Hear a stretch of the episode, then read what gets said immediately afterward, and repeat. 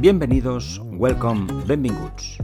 Este es el segundo episodio del podcast del Máster en Gestión Económica de Entidades Deportivas de la Universidad de Barcelona.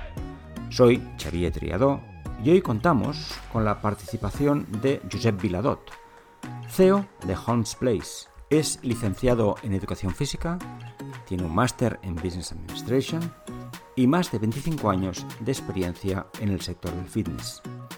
Queremos hablar con él sobre gestión y sobre la formación necesaria para desarrollar bien esta profesión. Josep, tú que llevas años en el mundo de la gestión y ahora como CEO de un grupo importante como Holmes Place, ¿qué es para ti la gestión? Para mí la gestión es simplemente conseguir los objetivos, conseguir los propósitos que te ponen encima de la mesa con el mínimo de recursos posible. O sea, ser eficaz, y ser eficiente.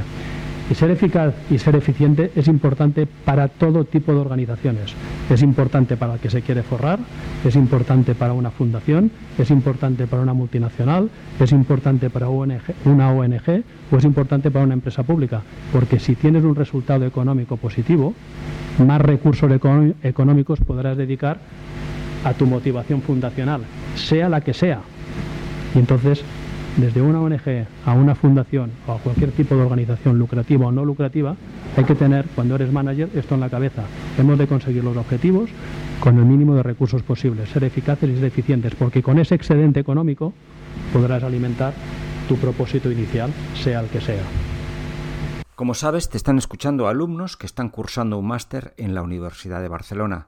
¿Tú crees que vale la pena hacer un máster cuando ya estás trabajando? Que en la organización donde yo estoy hace 18 años hay una frase muy muy conocida que es contrata actitudes y entrena personas.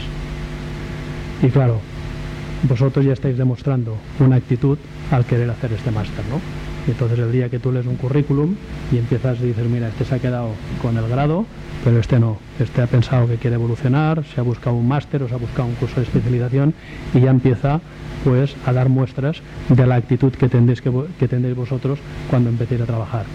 El máster que están estudiando estas personas, estos profesionales, lo comenzamos en el año 1991, quizá más o menos cuando tú empezarías el tuyo.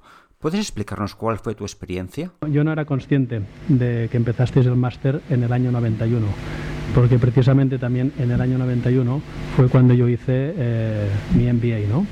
Eh, en aquel momento pues tenía que decidir dónde me iba a hacer un MBA. Yo me dedicaba al ámbito técnico, dentro del mundo deportivo, pues al ámbito técnico y las cosas me iban muy bien, pero tenía el feeling de que algo pasaba, ¿no? que en la gestión económica de instalaciones deportivas faltaba un poquito de pasión y faltaba un poquito de experiencia en lo que era ser deportista y no necesariamente de élite.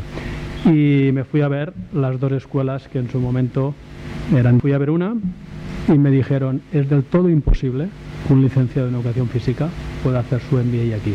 Olvídate. Imposible. Yo, bueno, gran frustración, decepción. Me fui a tocar la puerta al otro sitio y dijeron, caramba, nadie antes ha venido a visitarnos diciendo que venía del INEF y que quería hacer un MBA. Tenemos que reflexionarlo. Reflexionaron, finalmente me dijeron que me aceptaban si superaba todas esas pruebas de acceso que hacían. Eh, las superé, empecé y a los tres meses de haber empezado me dijeron, ¿estás seguro que quieres seguir? Dice, ¿por qué no te enteras de nada? Y yo dije, estoy seguro que quiero seguir y si no me impedís volver mañana, volveré. Pasaron los dos años, entré con 75 kilos de peso, más o menos cachas, y salí con 66 todo el deporte que hacía y venía de una vida deportiva, pues a las 10 y media de la noche, cuando acababa de estudiar, bajaba a la calle, corría 15-20 minutos, hacía fondos en la habitación, hacía unos cuantos abdominales y así iba aguantando los dos años. Pero perdí los 9 kilos de peso de ser un deportista a estar todo el día pues estudiando y encerrado pues en la biblioteca o encerrado en la habitación o de casa o de mis amigos porque todos me hacían clases particulares. Como yo era el simpático de la promoción iba en chándal muchas veces etcétera pues todos eran mis profesores particulares y todos me ayudaban y fue bastante bastante emocionante. Y recuerdo la última charla, nos vino a hablar Durani Farey, que en aquel, en aquel momento, bueno, eh, tenía dentro del mundo económico tenía mucho prestigio porque había traído el gas de Marruecos o de Túnez, no sé dónde, lo había traído a España y tenía mucho, mucho prestigio en el, en el ámbito empresarial y económico y nos dijo, lo más importante que tenéis que sacar de este máster, de estos dos años que habéis estado aquí, es el pozo que os va a dejar, el pozo, no cada una de las fórmulas que nos había explicado el financiero, etcétera, etcétera, sino el pozo y sobre todo haber construido una base de valores para tomar decisiones correctas. Y bueno, fueron unas palabras del señor este con, mucha, con mucho prestigio que me impactaron. Sobre este punto que acabas de citar de la toma de decisiones en un directivo, ¿qué crees que debemos tener en cuenta para tomar decisiones correctas en el mundo de la gestión del deporte? Y cuando tomas decisiones siempre tienes tres vértices que parece que te apretan hacia diferentes sitios. Por un lado tienes el vértice que te aprieta hacia allá, que es todo tu equipo de colaboradores, todo el equipo de, trabajo, el, el, staff. Por otro lado tienes tus clientes, si estamos hablando de deporte, muchas veces son socios de un club deportivo y evidentemente tienes la cuenta de resultados y el EBITDA. Y cuando tomas decisiones siempre tienes que pensar en intentar buscar un equilibrio perfecto entre estos tres vértices que muchas veces empujan en dirección contraria. Y evidentemente, si estamos en 2019, un cuarto vértice que se va a poner encima de la mesa de manera eh, imperiosa va a ser el medio ambiente, ¿no? Tendrás que tomar decisiones y también tendrás que tener el vértice del medio ambiente porque hay que cuidarlo y hay que protegerlo. Y entonces, claro, si tienes que conseguir tus objetivos con el mínimo de recursos posible y cumpliendo que tu toma de decisiones cumple eh, contentar o satisfacer este balance entre los tres vértices, pues ahí tenéis una definición de lo que os va a tocar a partir de ahora. ¿no? Y no es fácil, no es fácil, pero realmente eh, es, emocionante. Este año tenemos el honor de que seas el padrino de la promoción del máster. Quería preguntarte si tú has tenido alguna persona que ha hecho de algún modo de padrino tuyo y que te haya enseñado alguna cosa que valga la pena ahora poner de relieve, que nos puedas contar. Uno que puedo considerar yo padrino mío es un, profesor americano medio italiano, se llama James, James Santomayer. Pude trabajar con él durante dos años en Barcelona, pero luego nos hicimos muy amigos. Ahora tiene 73 años, ha sido profesor en la Universidad de Nueva York durante 13 o 14 años. Ahora está en otra universidad, en Secret Heart, en, en Connecticut, pero ha estado en Japón, ha estado en Hong Kong, ha estado en Alemania, ha estado por todos lados y es una persona pues que me desprende mucha sabiduría, ¿no?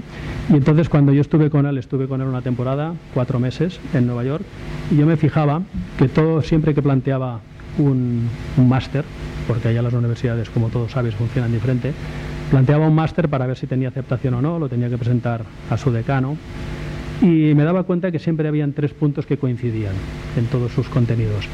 Y son tres puntos que también creo que son interesantes, ¿no? Que eran importante tener un pensamiento crítico, no creerse todo lo que lees, todo lo que te llega, ¿eh? tener un pensamiento crítico. Dos, tener la capacidad para buscar información al problema que se te presenta y ser creativo a la hora de buscar la solución. Y por último, y repetía un poco lo que había comentado Durani Farey, tener un código de valores muy claro para que cuando tomes decisiones estés basado en tu código de valores. Para terminar esta entrevista, que está saliendo redonda, y como padrino de la promoción, ¿podías darnos algún consejo final que sea como más tuyo? Como padrino, no como padre, os voy a dar eh, el consejo que me dio mi padre a nivel profesional. Me dijo, nunca trabajes buscando el dinero, focalízate en hacer bien las cosas, porque si haces bien las cosas, número uno, te sentirás realizado y número dos, el dinero vendrá solo. Con lo cual, focalízate en hacer bien tu trabajo, en tomar decisiones correctas y siguiendo con, lo que el mensaje que os he dado, en conseguir eh, los resultados, los propósitos que os propongáis de manera eficaz y eficiente y tomando, una toma, tomando decisiones de manera equilibrada. Muchas gracias, Josep por tu tiempo, por tus ideas, por estar aquí con nosotros. Muchas gracias por hablar sobre gestión, hablar sobre tu experiencia, sobre formación. Y con esto terminamos este segundo podcast del máster, esperando que en el próximo tengamos también algo interesante que podamos aportar y que nos sirva a todos para mantenernos al día, para estar en contacto y para continuar esta formación que no termina nunca. Muchas gracias.